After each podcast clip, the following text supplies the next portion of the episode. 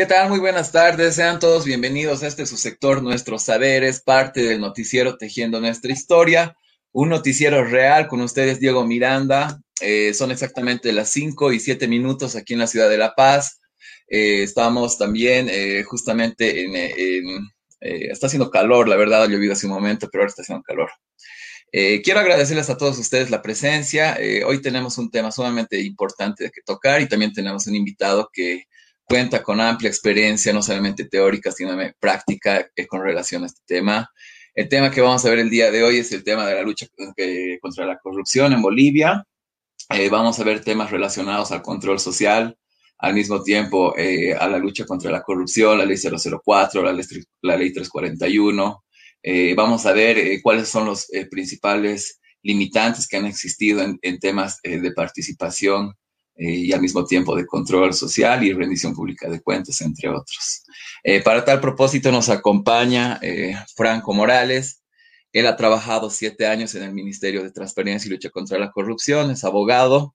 Actualmente está cursando una maestría en Derecho Constitucional y Derecho Procesal.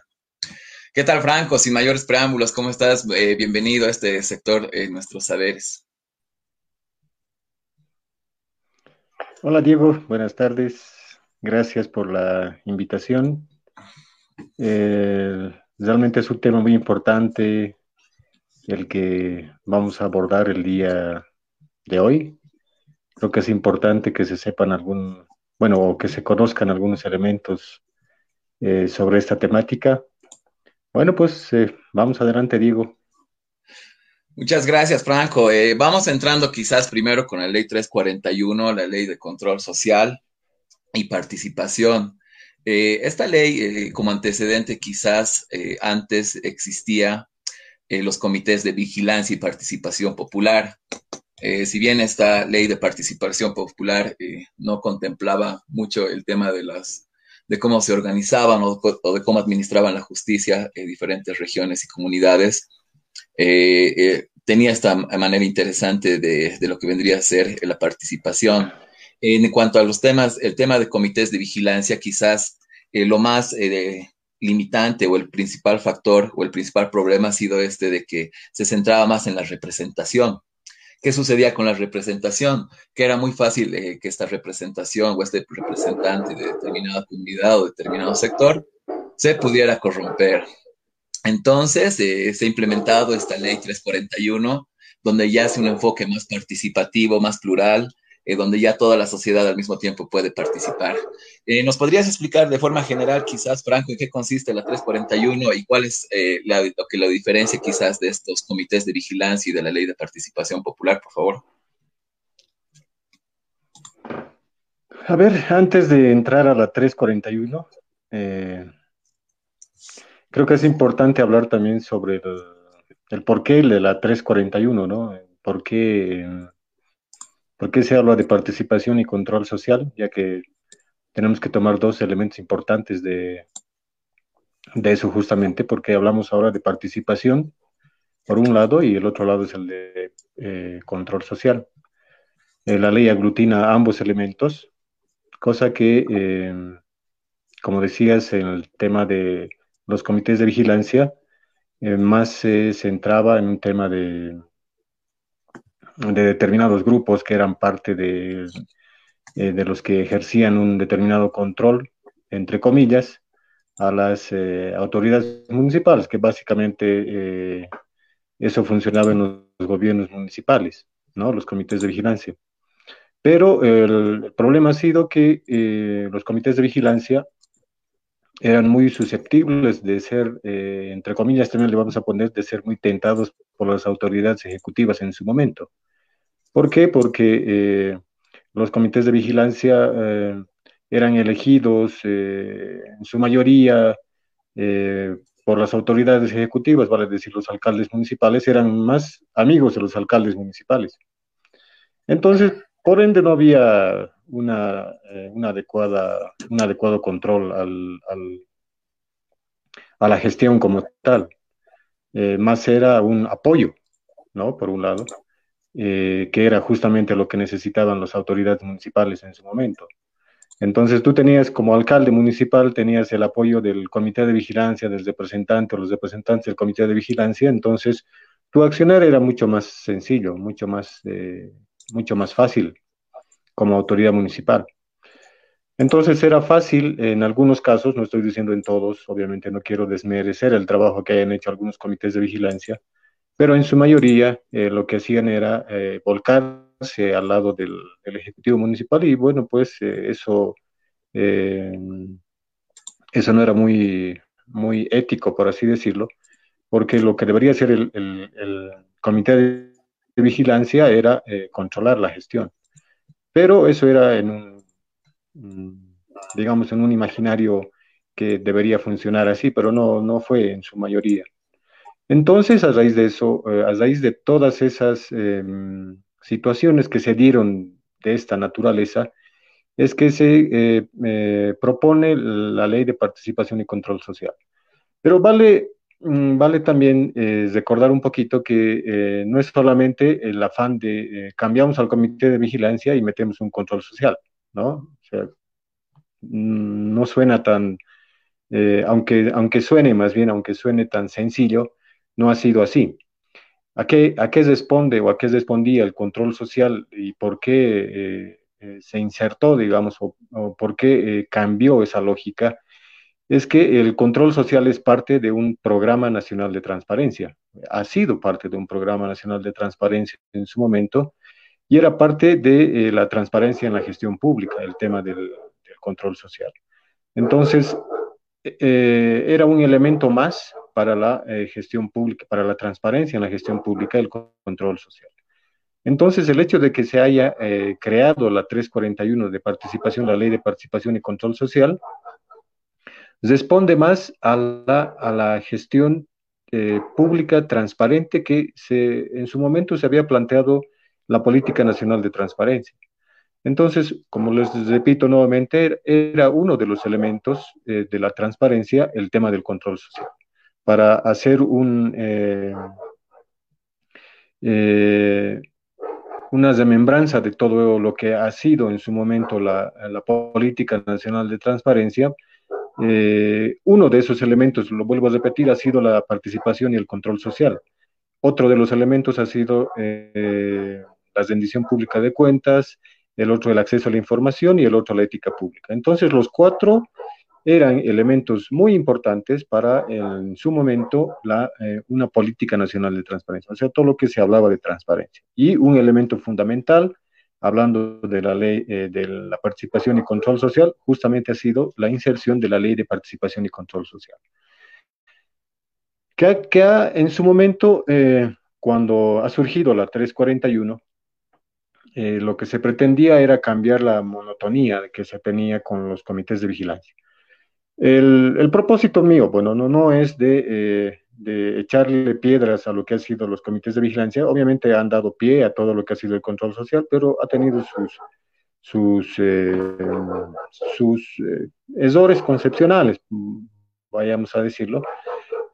Algo que el control social, la 341, ha querido cambiar en su momento, ¿no? En, el momento de su inserción. Pero con ciertos elementos, ¿no? Si bien eh, la ley de participación y control social le da más, mayor amplitud a la sociedad civil de que pueda participar en la gestión, pero creo que en su momento eh, no se ha podido em, aplicar como debería haberse aplicado. Es más, hasta el día de hoy, creo que la concepción de la participación y el control social eh, todavía se sigue malinterpretando.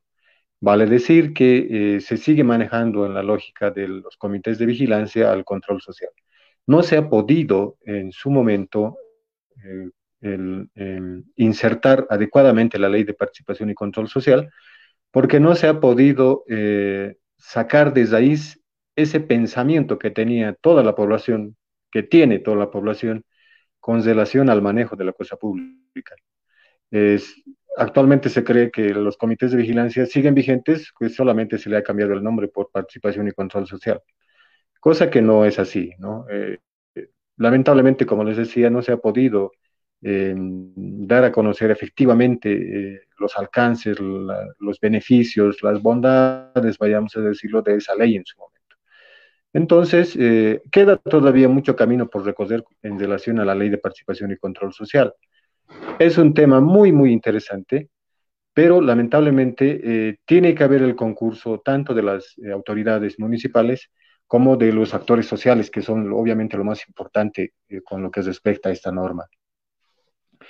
Entonces, pero de que es, es una herramienta que ayuda a, a transparentar la gestión, obviamente la es pero como te digo, hay que trabajarla, hay que eh, insertarla, reinsertarla adecuadamente porque se han ido desviando algunos conceptos, se han ido desviando eh, algunos elementos que son propios de esta norma y que eh, tal vez por la idiosincrasia de algunas mm, sociedades o, sectores todavía no se ha podido modificar lo que en su momento se quería dejar sin efecto, digamos, los comités de vigilancia.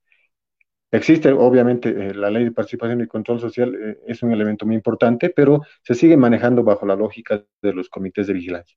Entonces, no se ha podido romper ese elemento, es decir, cómo realmente tiene que entrar eh, la, la, 341 para apoyar en lo que es a la transparencia y la gestión pública. Muchas gracias, Franco. Sí, es cierto. Yo creo que todas le has dado en el clavo en relación a que la lógica de los comités de vigilancia continúe eh, manejándose con relación a lo que vendría a ser el control social.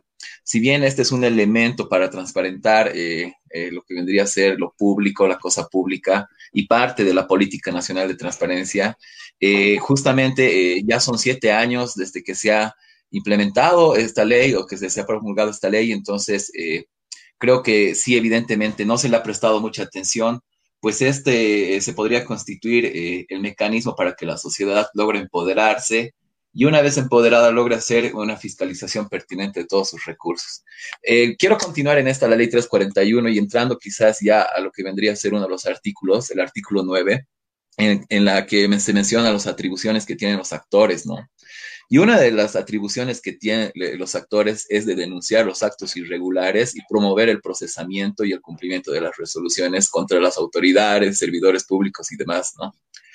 Eh, ¿Cuál es el principal eh, limitante al, momento de que una persona, un ciudadano, eh, una persona del área rural, quiera interpelar a una autoridad?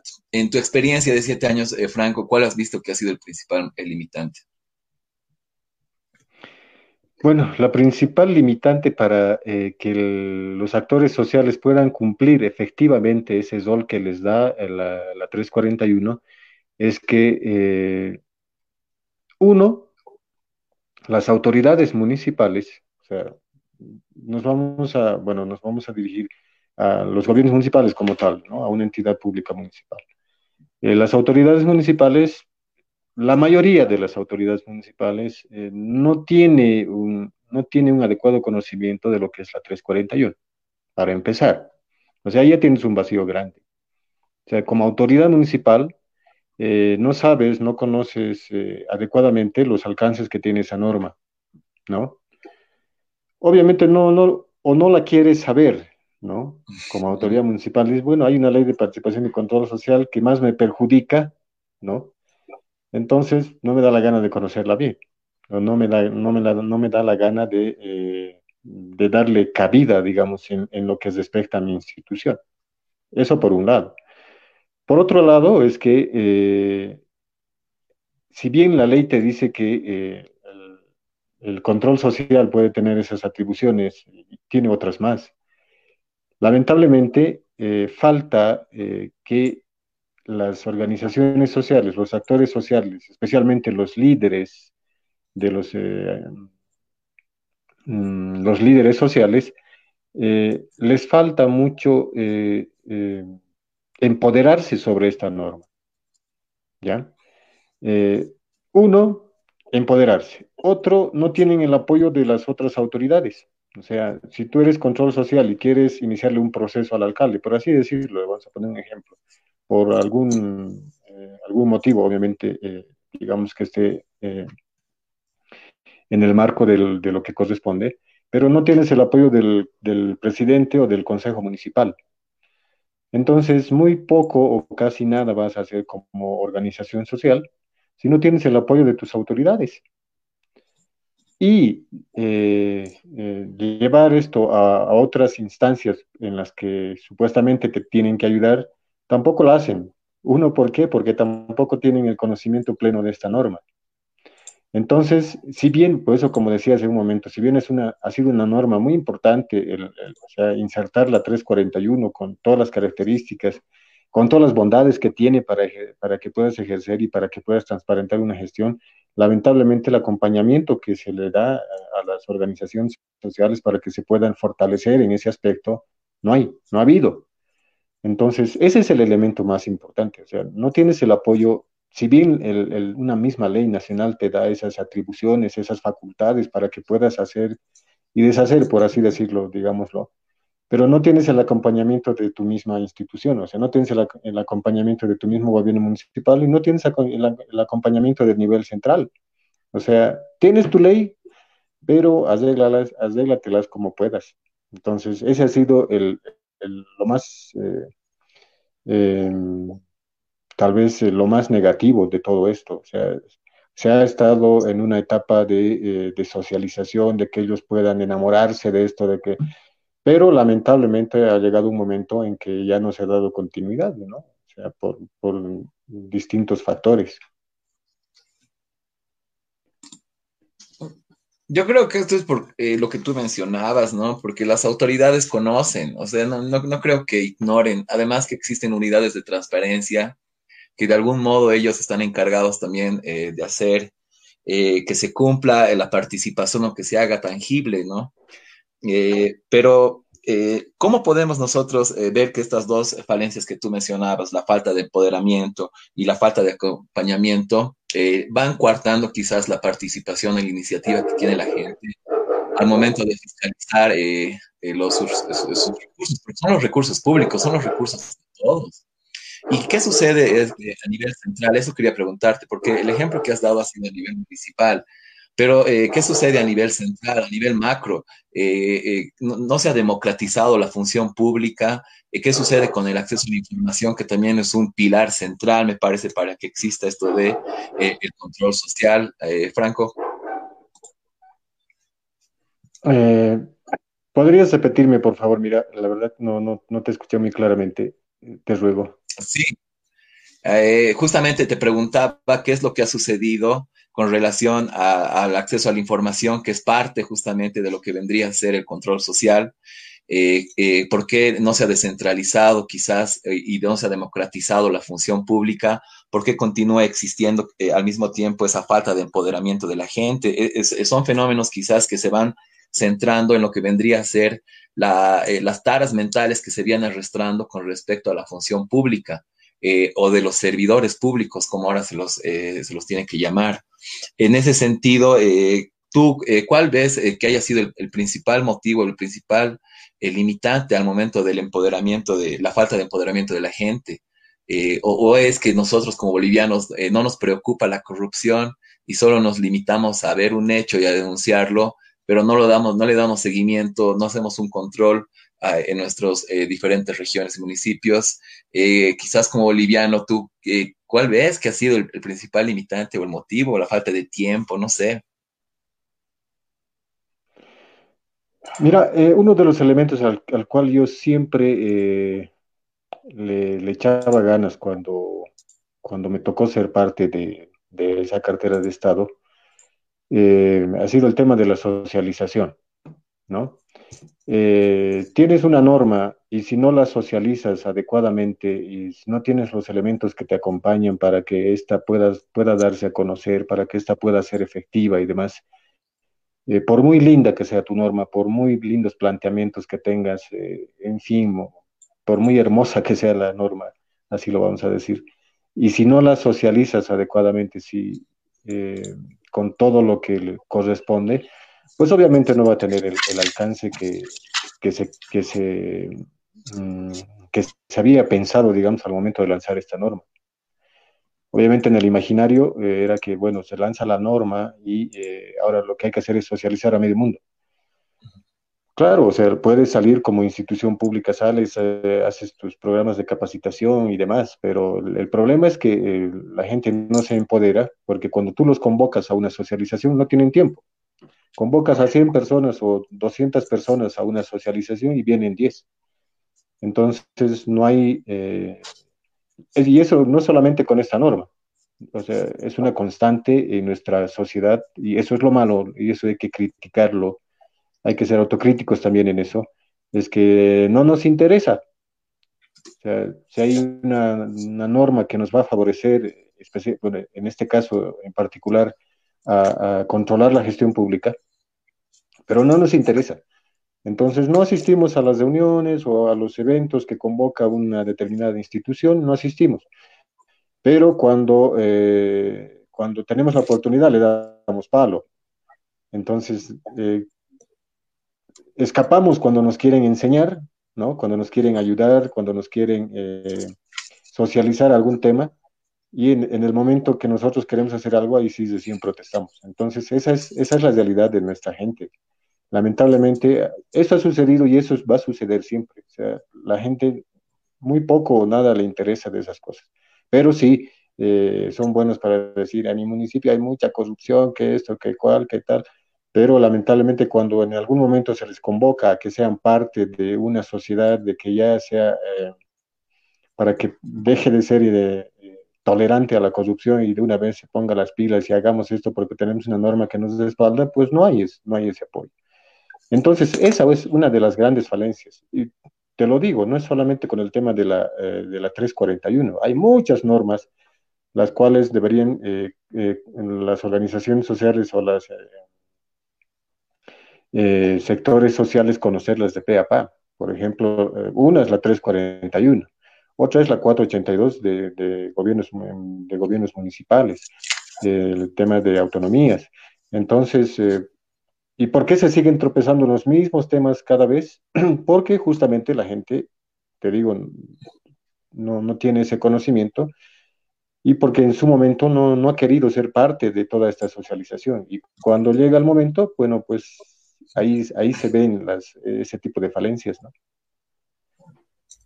Gracias, Franco. Sí, es cierto, eh, eso de la falta de tiempo también me parece que es un motivo importante. Yo apuntaría quizás la falta también de resultados que existe al momento de querer hacer una fiscalización por temas burocráticos, por temas justamente de la falta de, de apoyo del gobierno central y demás.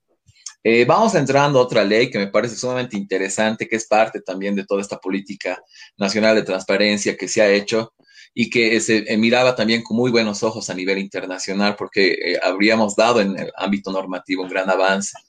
en la ley 004 justamente se, en el capítulo 4 de la ley 004 se incluye algunas modificaciones del Código del Procedimiento Penal una de aquellas es la imprescriptibilidad.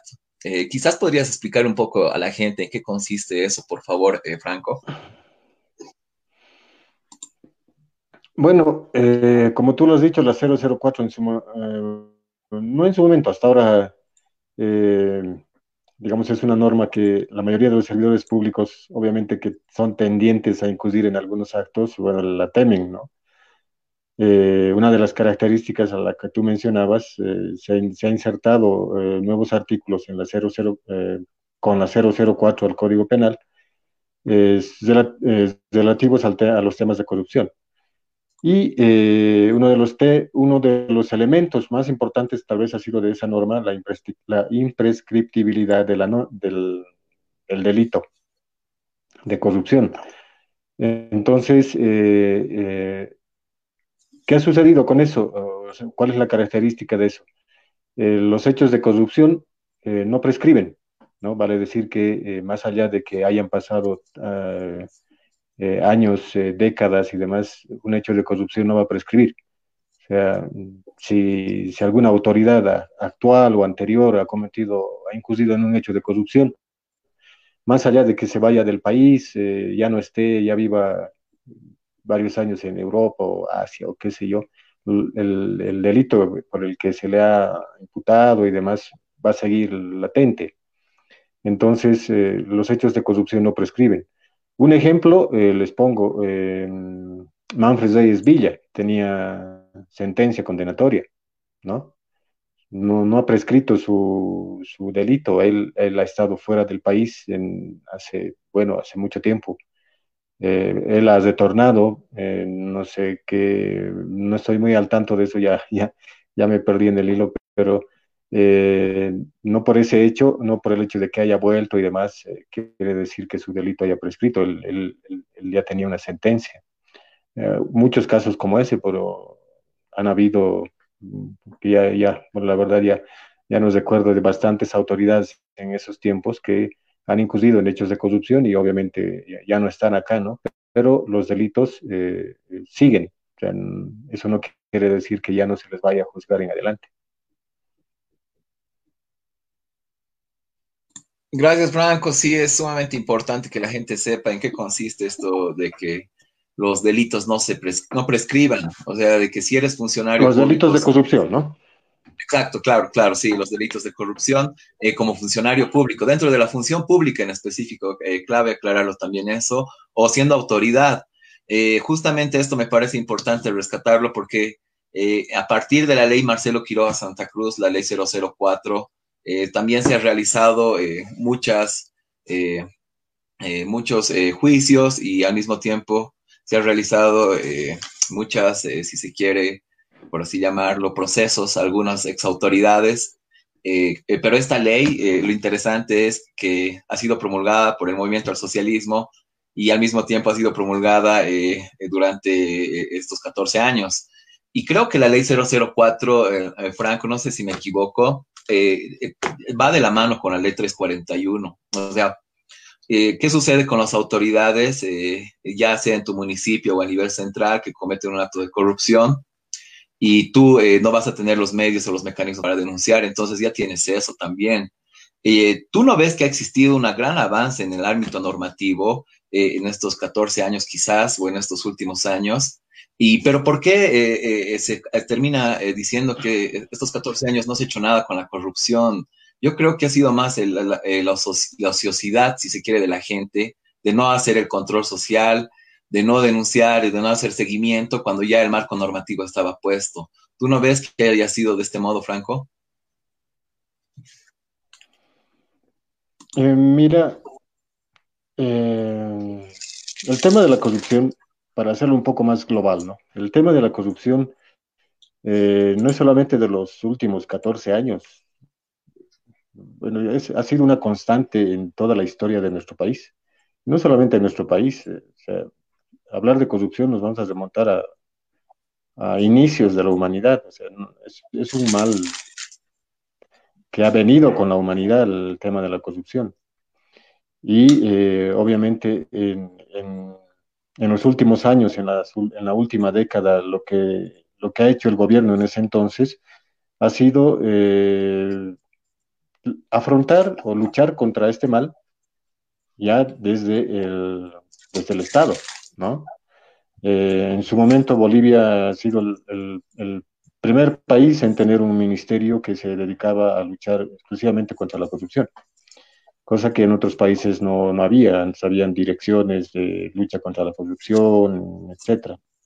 Pese que ante, antes de los 14 años a los que tú haces referencia, Diego, anteriormente ya había también en otras gestiones, eh, eh, digamos, atisbos de de, luchar contra este mal institucionalmente, pero eh, tal vez a, menor escala, ¿no? Para que se pueda entender. Pero eh, efectivamente sí eh, ha sido importante, digamos, que la, incursión de la 004, por ejemplo, en, nuestra realidad como tal, haya ah, llegado, digamos, en su momento para eh, luchar, para tratar de frenar este flagelo que le hace mucho daño al desarrollo de nuestro país, al desarrollo económico de nuestro país. Entonces, eh, eh, fíjate cómo un Estado ha tenido que crear una institución, una cartera de Estado para que, se, para que pueda luchar específicamente contra este mal. O sea, el Ministerio de Transparencia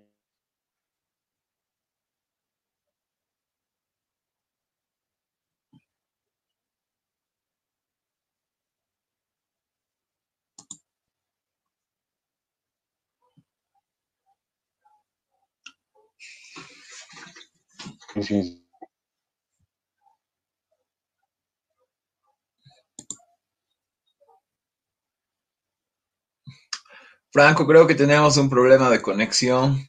Eh, vamos a solucionar eso en un momento. Déjenme un rato ver.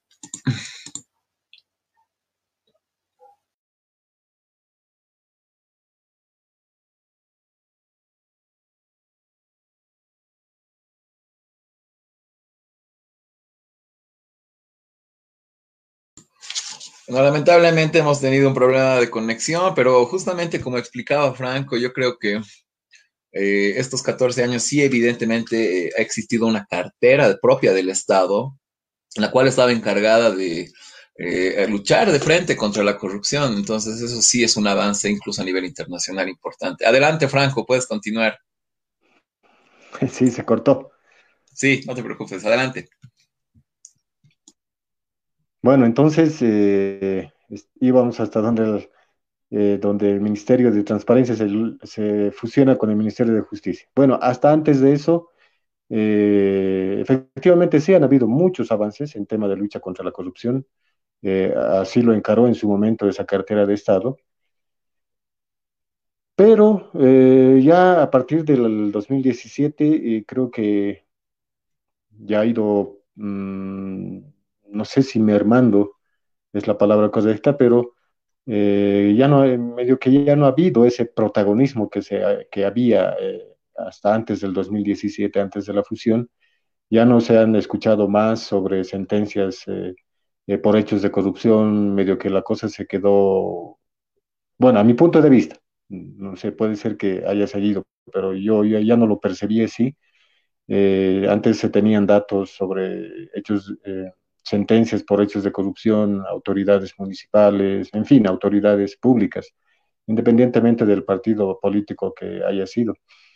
Entonces, eh, ya no hubo más. Bueno, a partir de eso ya también le perdí el, hilo, si vale el término, a lo que eh, hacía la, esa cartera de Estado ya fusionada al Ministerio de Justicia.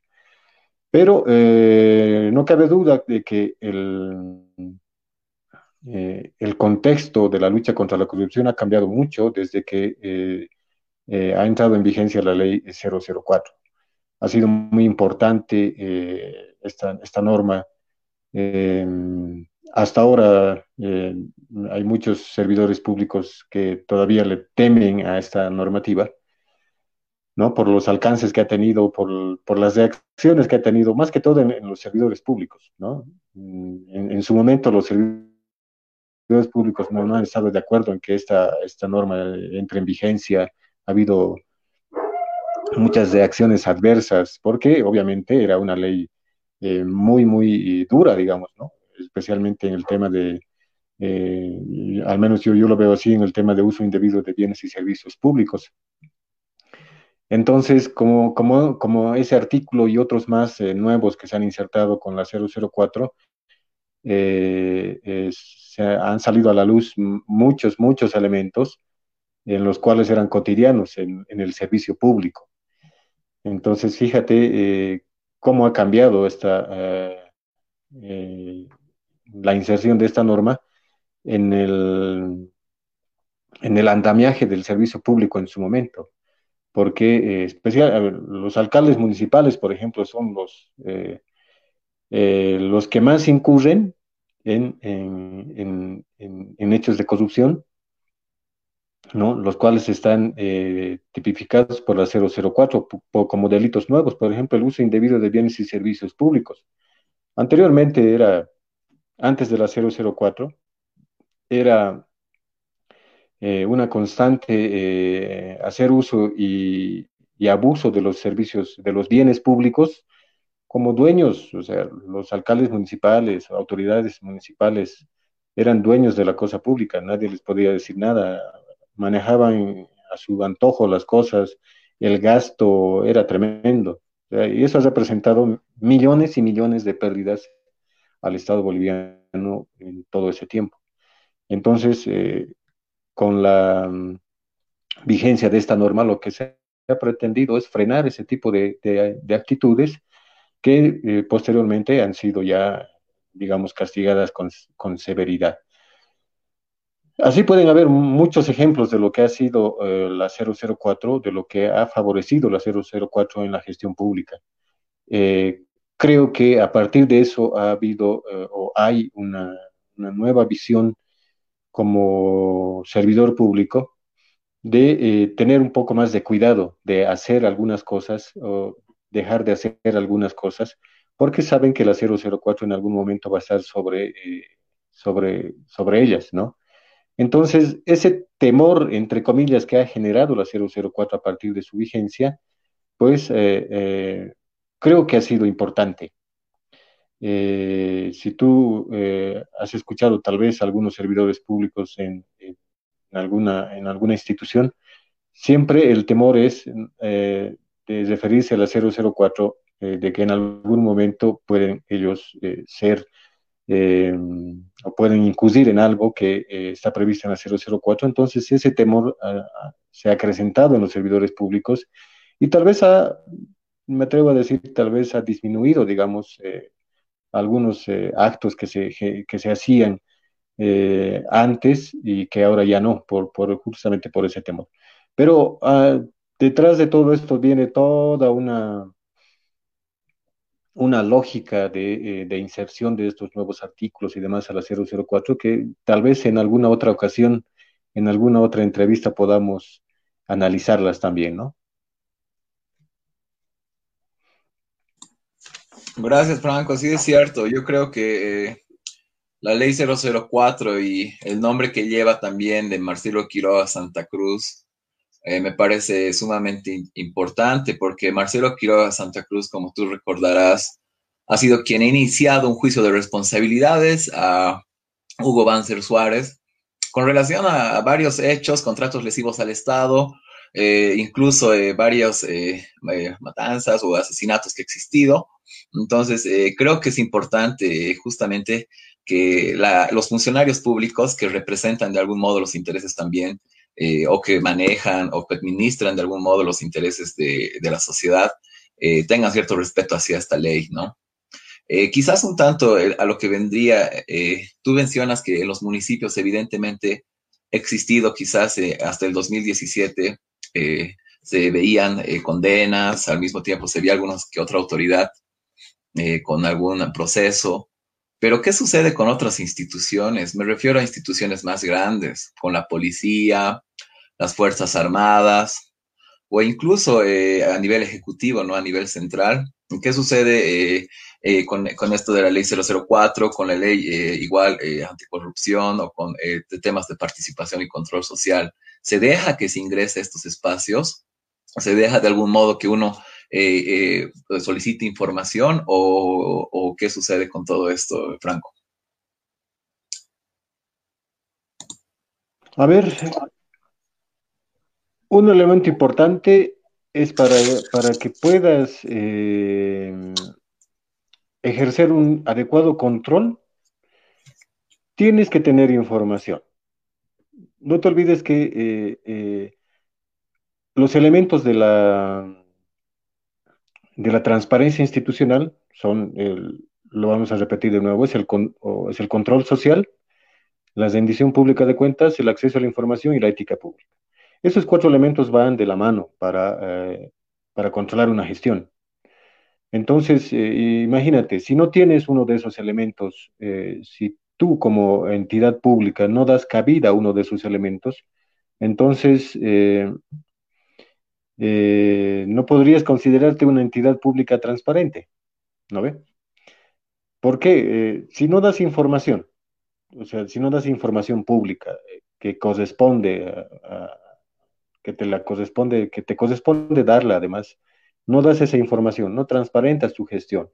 Eh, no, no admites que el control social te haga, eh, te controle. Eh, no, no rindes cuentas como establece la norma. Y no formas a tus servidores públicos en, en, temas éticos como, como debería ser, como se ha establecido, digamos, en, la, en el Programa Nacional de Transparencia en ese entonces, entonces, no estamos hablando de una institución pública eh, transparente hacia la, hacia la, sociedad. Por ende, el simple hecho de no dar información al control social para que ellos puedan hacerte un seguimiento, un control, ya eh, de, hecho no, estás pretendiendo ser una, entidad pública transparente. Entonces, esos cuatro elementos siempre tienen que ir de la mano.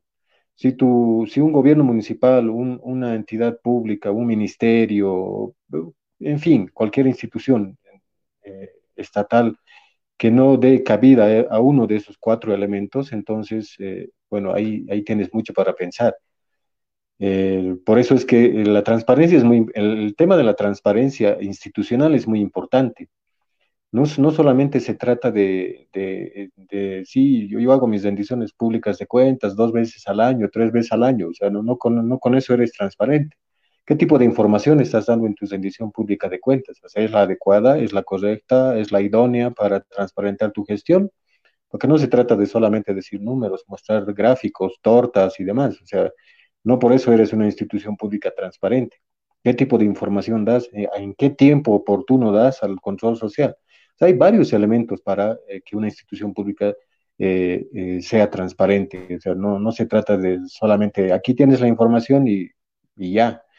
Ah, el programa de transparencia daba lineamientos específicos para cómo, cómo debería ser una institución pública transparente, cuáles eran ¿Cuáles tendrían que ser los pasos para que una institución pública sea transparente?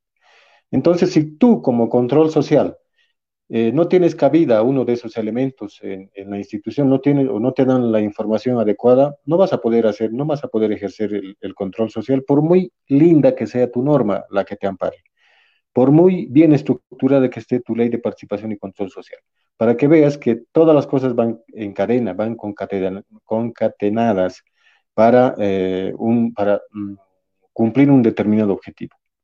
Si eres control social, no tienes información, no te rinden, eh, no te rinden cuentas las,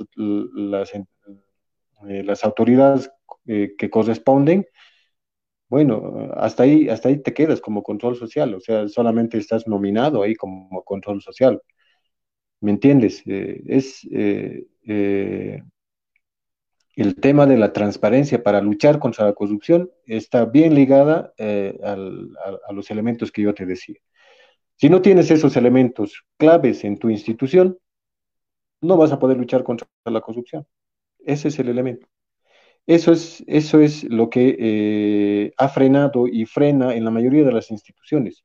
Hay controles sociales que están conformados y demás, mal o bien, o están conformados, pero eh, lamentablemente a las instituciones públicas que quieren hacer el, control efectivo, pues eh, no les brindan información, no les dan la cabida correspondiente, los servidores públicos que los atienden no son, no son los que eh, quisiéramos que nos atiendan en las instituciones públicas. Entonces hay bastantes elementos. no se trata simplemente de hacer una denuncia por hacerla, o sea, decir, bueno, fulanito de tal es corrupto y lo vamos a denunciar, porque nosotros somos el control social y la ley nos ampara. No se trata simplemente de eso. Hay bastantes elementos previamente para, eh, para llegar hasta esos, hasta esos puntos eh, y, como te decía, hay que tomar en cuenta muchos elementos. Más, lo más importante, más allá de aplicar una 004 o una, una que sea peor, imagínate, no sé, eh, puede haber, quién sabe, en adelante una ley mucho peor que te castigue con una pena severísima, incluso que te mande a la silla eléctrica, mira, estoy hablando así, pero eso no va a solucionar el tema de la corrupción. Aquí la, solución para que, eh, no se, para que no hayan más leyes 004 en adelante es trabajar con el tema de la gestión pública transparente. Y eso, eso es Simplemente es, una, es la voluntad que tiene que tener el servidor público o la autoridad de dialogar con la sociedad. Eso es así de sencillo. Yo, yo soy, si yo soy alcalde municipal y quiero transparentar mi gestión, magnífico. Venga, control social, los vamos a capacitar. ¿En qué tienen que capacitarse? ¿En qué tienen que fortalecerse? ¿Qué tipo de información les podemos dar? ¿Qué tipo de información quieren? Capacitar a mis servidores públicos para que puedan atender mejor a las organizaciones sociales, brindarles información, etcétera, etcétera. Entonces, si yo les brindo esos espacios, si yo les doy esas, eh, esas aptitudes a mi control social, ten por seguro que yo como gestión en cinco años que voy a hacer como alcalde, no voy a tener ninguna dificultad, nadie me va a tildar de corrupto. ¿Por qué? Porque estoy abriendo mi gestión para que me puedan controlar. Pero si no les doy cabida, no les doy información, por ende, en algún momento alguien me va a decir, bueno, ese alcalde es un, es un tal por cual y le vamos a meter una denuncia por corrupción. Aunque sea o no sea, lo van a hacer.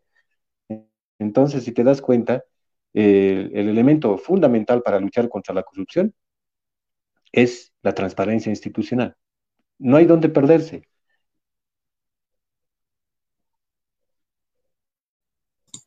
Muchas gracias, Franco. Sí, eh, y, tú, yo creo que en función a tu experiencia a nivel eh, institucional también, eh, nos hablas no solo a nivel teórico, y eso es sumamente enriquecedor. ¿y ¿Qué sucede, pero, Franco, cuando no se cuenta con todos estos elementos, los cuatro elementos que tú mencionabas, la ética pública, el control social, la rendición pública de cuentas y el acceso a la información? ¿Qué hace un ciudadano cuando todo esto se le ha negado, cuando una parte de esto se le niega? Tiene que ir un abogado, eh, realizar quizás un amparo constitucional, eh, presentar su denuncia, hacerle seguimiento. Entonces, eh, temas burocráticos, de algún modo, eso igual no permiten que una denuncia continúe progresando. Entonces, eso también tú lo verías como un limitante, como un motivo por el cual mucha gente no denuncia los hechos de corrupción o no, le hace seguimiento a estos hechos de corrupción. Mm, mira, eh, ¿Quiénes hacen generalmente las denuncias por hechos de corrupción? Yo te voy a dar un ejemplo. Eh, me voy a abocar más a los gobiernos municipales porque eh, digamos que esa ha sido la experiencia que más hemos tenido. ¿Quiénes más hacen las denuncias por hechos de corrupción? Aparentemente, bueno, aparentemente por hechos de corrupción, son las mismas empresas que son contratadas por los gobiernos municipales, o sea, para eh, realizar un determinado tipo de obra. ¿Por qué? Porque no les han pagado a tiempo, porque, mm, en fin, ha habido uno, dos o tres o cuatro factores. Ellos son los mismos que denuncian al alcalde por incumplimiento de deberes, que por esto, por el... En fin, o sea, eh, muy pocas, eh, muy pocos son eh, organizaciones sociales o, controles sociales, si vale decirlo, que hacen su denuncia a una autoridad ejecutiva. Muy pocos se animan a hacerlo. ¿Por qué? ¿por, qué elementos no lo hacen? Porque, uno, porque según ellos les cuesta mm, dinero, les va a costar dinero eh, iniciar un proceso a una autoridad municipal. Y eso no era así. Eh, ante el Ministerio de Transparencia se hacía la denuncia, no necesitabas abogado, el Ministerio de Transparencia hacía el seguimiento correspondiente. Pero no se animaban a hacerlo porque, uno, no tenían los elementos suficientes para hacerlo. Eh, el hecho de que no les hayan respondido, el hecho de que no les hayan otorgado respuesta oportuna, o en fin, eh, para ellos sí era un, hecho de corrupción. Entonces, decir, ese alcalde es un corrupto, por eso lo estoy denunciando, pero sin tener los elementos, ¿no? Entonces, eh, como eso, habían bastantes factores en los cuales se frenaban las cosas. Uno, porque la mayoría eran denuncias falsas, eran con el afán de hacer quedar mal a la autoridad municipal, en algunos casos eh, eh, o algún concejal o algún servidor público, eran más que todo por, eh, por venganzas que lo querían hacer, que no eran muy objetivas, digamos. Pero así, denuncias objetivas, objetivas, con documentación, con pruebas y demás, casi eran muy pocas. Al, efectivamente han progresado muchos, muchas denuncias en contra de autoridades municipales, sí, pero eso a raíz de del impulso del Consejo Municipal, digamos, del, Legislativo Municipal, que tenían mayores evidencias, que tenían mayor oportunidad de, tener, eh, de obtener pruebas y demás, ellos lo hacían. Pero el control social no, no tenía mucho acceso a, obtener pruebas. Andaban con uno que otro documento que no era muy claro, que no era muy evidente, entonces por eso algunos eh, intentos de, eh, de denuncia se quedaban en el aire, por ese lado, ¿no? Y los que más han prosperado han sido cuando han denunciado los mismos concejales al, Ejecutivo Municipal o sus mismos servidores públicos. Entonces, obviamente porque hay eh, mayor facilidad, accesibilidad a la documentación y demás de todos los procesos. Entonces, em, eh, esos eran los, elementos anteriormente. Pero eh, creo, bueno, yo estoy convencido de que para que las organizaciones sociales puedan hacer sus denuncias por supuestos hechos de corrupción, las autoridades municipales, pues tienen que haber estado eh, bien empoderados del tema. Eh, un conocimiento eh, por lo menos básico de lo que ellos querían denunciar y demás, porque en, la idiosincrasia de la mayoría era simplemente, por cualquier hecho era denuncia de corrupción y obviamente no, no correspondía. Entonces había varios elementos que analizar en, en, esas circunstancias.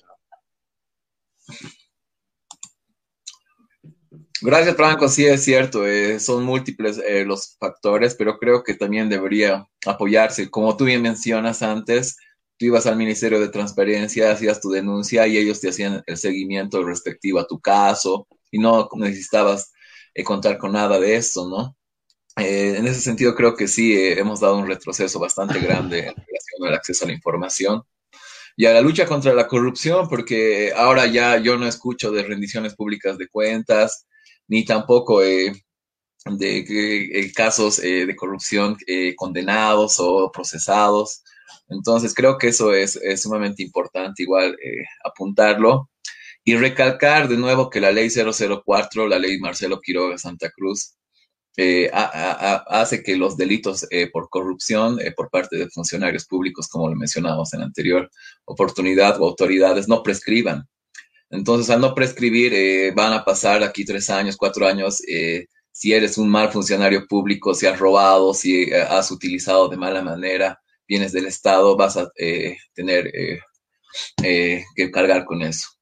Eh, Franco, eh, para ir cerrando eh, este programa, quiero entrar a una última parte. Yo, la verdad, siempre he pensado que la mejor manera de combatir a la corrupción no es con la sanción, porque la sanción termina estancándose en todo lo que te mencionaba hace un momento, temas burocráticos, temas de cuestiones de poder. Al mismo tiempo, lamentablemente, el sistema judicial y penal eh, continúa arrastrando ciertas, ciertas taras eh, características de la colonia, me atrevo a decir. Eh, entonces, creo que justamente la mayor, mejor manera de luchar contra la corrupción es la prevención. Tú ves quizás la prevención como una puerta muy amplia o como una puerta mucho más accesible, mucho más posible para luchar contra la corrupción que el, este, el tema de la sanción y el aspecto normativo? Que sí.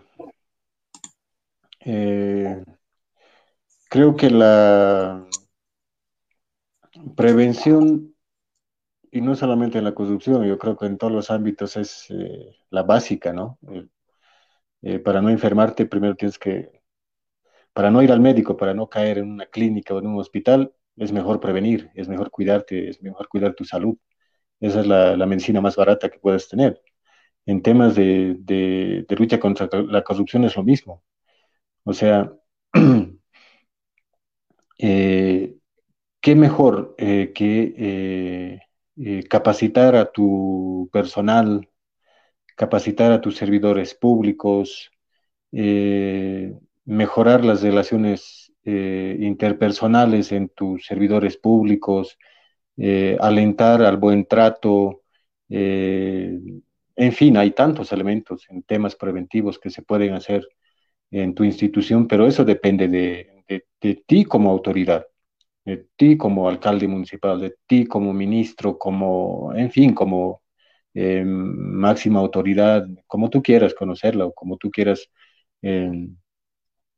decirlo al, final.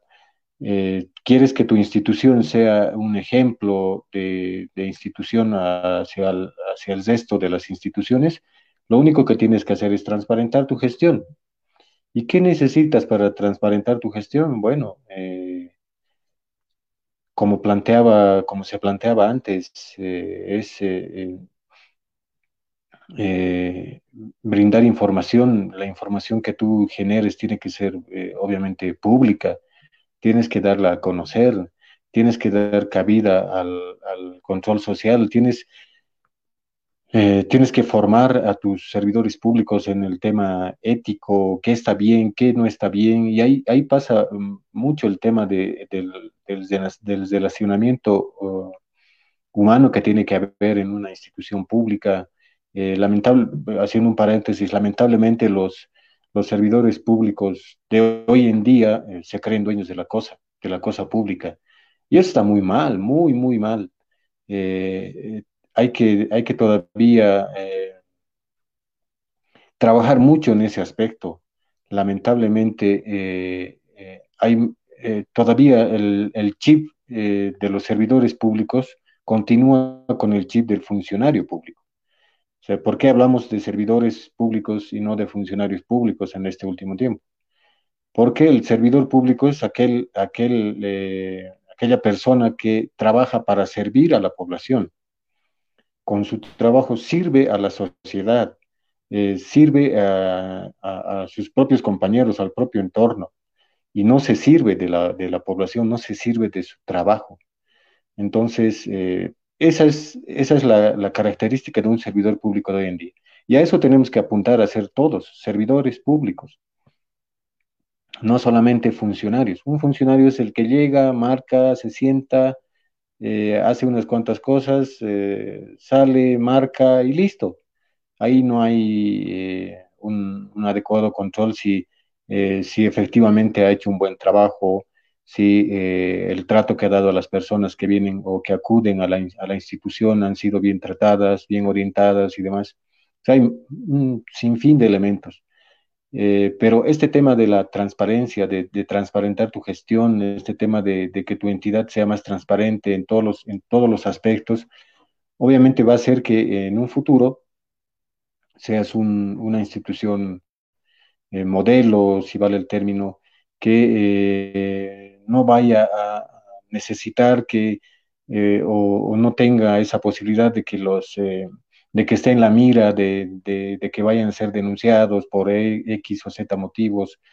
Eh, bueno, en fin, como tú decías, Diego, es mucho más importante el tema de la prevención. Y para la prevención, pues hay que tomar en cuenta bastantes elementos, ¿no? Pero y mira que no es nada complicado, ni siquiera te toma, ni siquiera te te hace un gran gasto en tu institución, es, simplemente cuestión de, ponerle ganas, el empeño, de, eh, cambiar el chip de, los, de nuestros eh, servidores públicos.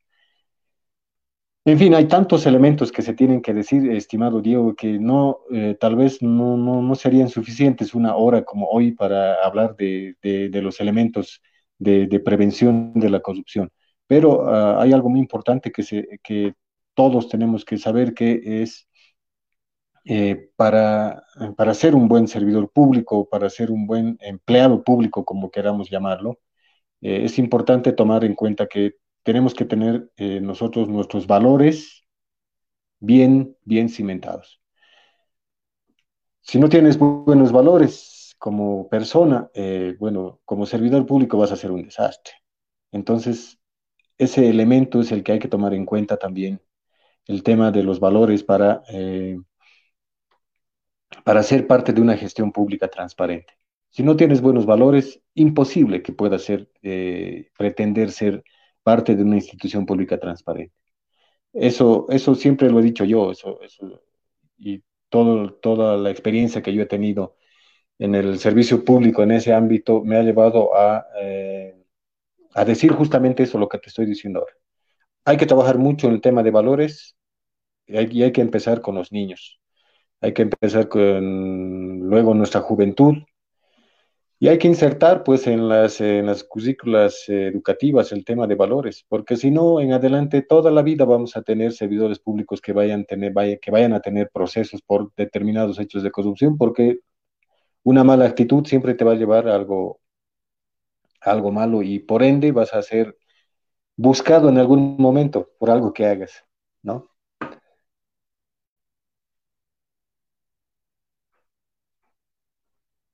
Muchas gracias, Franco. Es cierto lo que mencionas. Eh, eh, yo creo que los jóvenes tienen una doble responsabilidad generacional porque tienen que justamente luchar por ellos y por los demás y por las generaciones que vienen, ¿no? Con relación a esto, la ética me parece un pilar fundamental al mismo tiempo para eh, um, luchar contra la corrupción. Justamente esta ley 004, los principios por los que parte son el no seas ladrón, el no, eh, el no seas mentiroso y al mismo tiempo el no seas flojo, que son nuestros valores ancestrales, ¿no? Y eso me parece sumamente importante, igual que haya quedado plasmada aquí. Quizás para despedirte antes, Franco, eh, no sé si tienes algo que decir a la gente, ya nos vamos, vamos cerrando este su sector, nuestros saberes, agradecerles a todas las personas que nos ven y al mismo tiempo a todas las personas eh, que estaban comentando en relación a lo que hablábamos el tema de hoy, que es sumamente importante porque si no se es consciente que una vez que se es funcionario público, no se transparenta la gestión, no se impulsa dinámicas que vayan referidas al control social, se va a terminar eh, eh, tropezando con estos problemas. Franco, para terminar. Bueno, Diego, gracias por la invitación nuevamente. Eh, es un tema muy lindo este tema de la, de la transparencia y la lucha contra la corrupción. Es un tema muy apasionante. Bueno, a mí, a mí me ha apasionado mucho. Parte de mi formación profesional ha sido en esta área, así que mm, creo firmemente en que sí se puede cambiar las cosas, eh, pero hay que trabajar muy duro desde las bases, desde los jóvenes, desde nuestros niños. Eh, es importante empoderarlos estas, en temas éticos, en temas de valores porque de eso depende, ¿no? De eso depende eh, cómo vayas a ser tú eh, cuando seas eh, parte de una, de una gestión pública. En algún momento nuestros uh, jóvenes, los que nos siguen, van a ser autoridades públicas, así que qué mejor que dejarles una buena enseñanza, no diciéndoles hay 500 de em, procesos por hechos de corrupción o 300 sentencias por hechos de corrupción, mira lo que te espera. No, sino que eh, creo que hay que ser eh, bien objetivos en ese tema. Hay que atacar el tema de la corrupción desde la prevención y hay muchos elementos para trabajar. Sería interesante que se pueda abordar en, un futuro programa el tema del, de valores, el tema de la ética, eh, más que todo el tema de la ética pública, que son elementos muy importantes para eh, para poder mm, analizarlos. Y tal vez, eh, si es que hay la oportunidad en otra, en otra ocasión, Diego, pues estamos dispuestos también a hablar sobre estos temas tan, tan importantes. Y nuevamente, gracias. Esperemos que les haya gustado a los que han estado pendientes de esto y bueno, pues estamos atentos a sus críticas, a sus, a sus, eh, a sus vistos buenos y demás, pero ahí estamos, ¿no? Gracias, Diego, por la invitación. Ya vamos a estar entonces en otra oportunidad a ver, analizando otros temas también importantes. Muchas gracias a ti, Franco. Ahí estaba Franco Morales. Eh, él es abogado, eh, maestrante al mismo tiempo. Eh, ha estado trabajando siete años en el Ministerio de Transparencia y Lucha contra la Corrupción. Te agradezco a ti, Franco, eh, por compartirnos eh, todo lo que sabes con este, relación a este tema. Agradecer de nuevo a todas las personas. Vámonos con una canción. Vámonos con la canción de Ucamau. Eh, esta canción lleva por título Medios Mentirosos. Nos vemos, Franco. Un saludo a todas las personas que nos ven.